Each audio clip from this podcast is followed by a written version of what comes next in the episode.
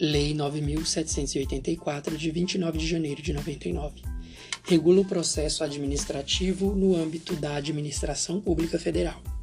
O presidente da República faz saber que o Congresso Nacional decreta e eu sanciono a seguinte lei. Capítulo 1 das Disposições Gerais. Artigo 1.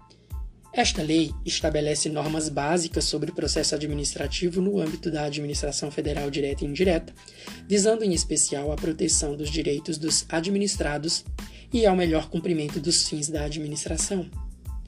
Parágrafo 1. Os preceitos desta lei também se aplicam aos órgãos dos poderes legislativo e judiciário da União, quando, no desempenho de função administrativa, Parágrafo 2. Para os fins desta lei, consideram-se: inciso 1. Órgão. A unidade de atuação integrante da estrutura da administração direta e da estrutura da administração indireta. Inciso 2. Entidade. A unidade de atuação dotada de personalidade jurídica. Inciso 3. Autoridade. O servidor ou o agente público dotado de poder de decisão. Artigo 2. A administração pública estabelecerá, dentre outros, aos princípios da legalidade, finalidade, motivação, razoabilidade, proporcionalidade, moralidade, ampla defesa, contraditório, segurança jurídica, interesse público e eficiência. Parágrafo único. Nos processos administrativos serão observados, entre outros, os critérios de: inciso 1 atuação conforme à lei e ao direito. 2. Atendimento aos fins de interesse geral, vedada a renúncia total ou parcial de poderes ou competências, salvo autorização em lei. Ciso 3. Objetividade no atendimento do interesse público, vedada a promoção pessoal de agentes ou autoridades. Inciso 4. A atuação segundo padrões éticos de probidade, decoro e boa-fé. Inciso 5. Divulgação oficial dos atos administrativos, ressalvadas as hipóteses de, sigilo previstas na Constituição. Inciso 6. Adequação entre meios e fins, vedada a imposição de obrigações, restrições e sanções em medida superior àquelas estritamente necessárias ao atendimento do interesse público Inciso 7. Indicação dos pressupostos de fato e de direito que determinarem a decisão. Inciso 8. Observância das formalidades essenciais à garantia dos direitos dos administrados. Inciso 9. Adoção de formas simples suficientes para propiciar adequado grau de certeza, segurança e respeito aos direitos dos administrados. Inciso 10 garantia dos direitos à comunicação, à apresentação de alegações finais, à produção de provas e à interposição de recursos nos processos de que possam resultar sanções e nas situações de litígio. Inciso 11. Proibição de cobrança de despesas processuais ressalvadas as previstas em lei. Inciso 12. Impulsão de ofício do processo administrativo sem prejuízo da atuação dos interessados. Inciso 13. Interpretação da norma administrativa da forma que melhor garanta o atendimento do fim público a que se dirige vedada a aplicação retroativa de nova interpretação. Capítulo 2 dos Direitos dos Administrados. Artigo 3 o administrado tem os seguintes direitos perante a administração, sem prejuízo de outros que lhe sejam assegurados. Inciso 1. Ser tratado com respeito pelas autoridades e servidores que deverão facilitar o exercício de seus direitos e o cumprimento de suas obrigações. Inciso 2. Ter ciência da tramitação dos processos administrativos em que tenha a condição de interessado, ter vista dos autos, obter cópias de documentos neles contidos e conhecer as decisões proferidas. Inciso 3 formular alegações e apresentar documentos antes da decisão, os quais serão objeto de consideração pelo órgão competente. Inciso 4. Fazer-se assistir facultativamente por advogado, salvo quando obrigatória a representação por força de lei. Capítulo 2, 3. Dos deveres do administrado. Artigo 4 São deveres do administrado perante a administração, sem prejuízo de outros previstos em ato normativo. Inciso 1. Expor os fatos conforme a verdade. 2. Proceder com lealdade, urbanidade e boa-fé. Inciso 3. Não agir de modo temerário. Inciso 4. Prestar as informações que lhe forem solicitadas e cobrar para o esclarecimento e colaborar para o esclarecimento dos fatos. Capítulo 4 do início do processo. Artigo 5 O processo administrativo pode iniciar-se de ofício ou a pedido de interessado. Artigo 6 O requerimento inicial do interessado, salvo casos em que for admitida solicitação oral, deve ser formulado por escrito e conter os seguintes dados. Inciso 1. Órgão ou autoridade administrativa a que se dirige. Inciso 2.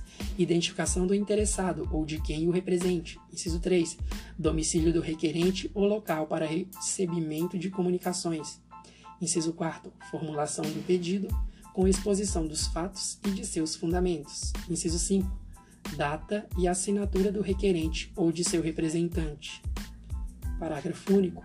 É vedada à administração a recusa imotivada de recebimento de documentos, devendo o servidor orientar o interessado quanto ao suprimento de eventuais falhas,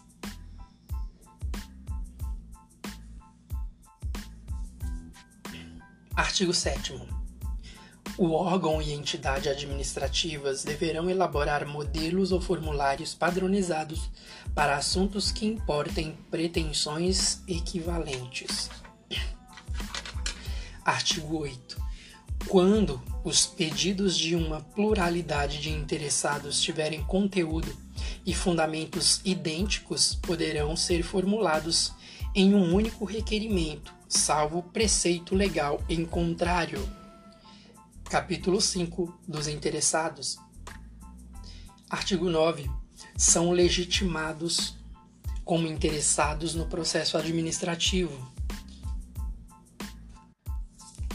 Inciso 1. Pessoas físicas ou jurídicas que o iniciem como titulares de direitos ou interesses individuais ou no exercício do direito de representação Inciso 2. Aqueles que, sem terem iniciado o processo, têm direitos ou interesses que possam ser afetados pela decisão a ser adotada.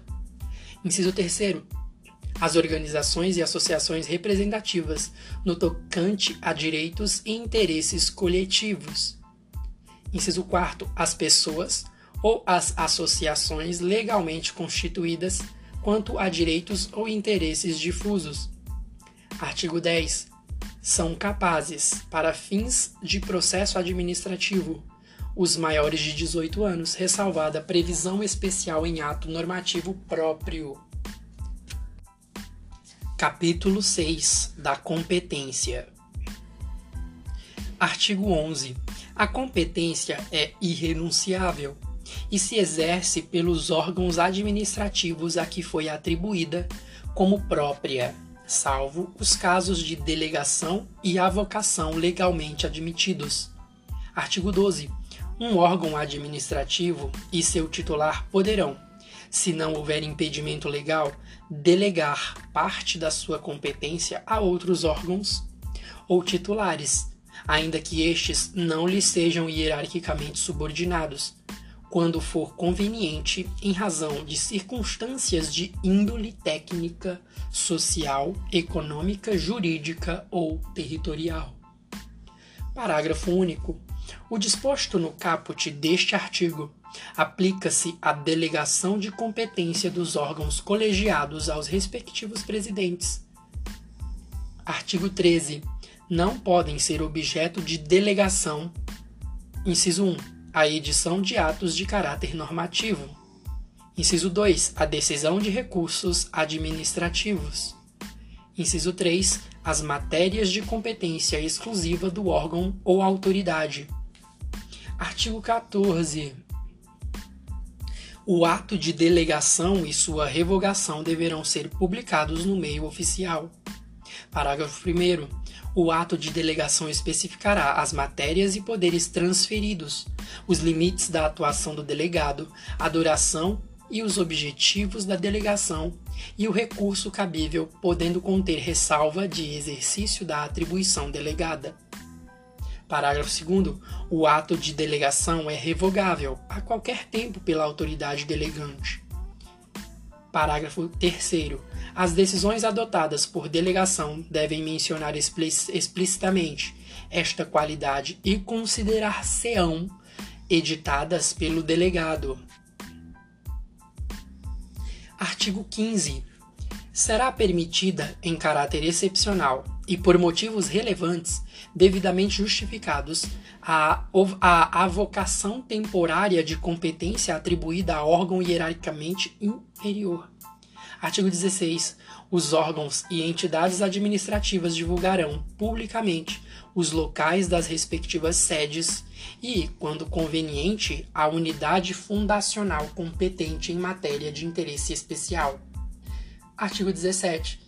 Inexistindo competência legal específica, o processo administrativo deverá ser iniciado perante a autoridade de menor grau hierárquico para decidir.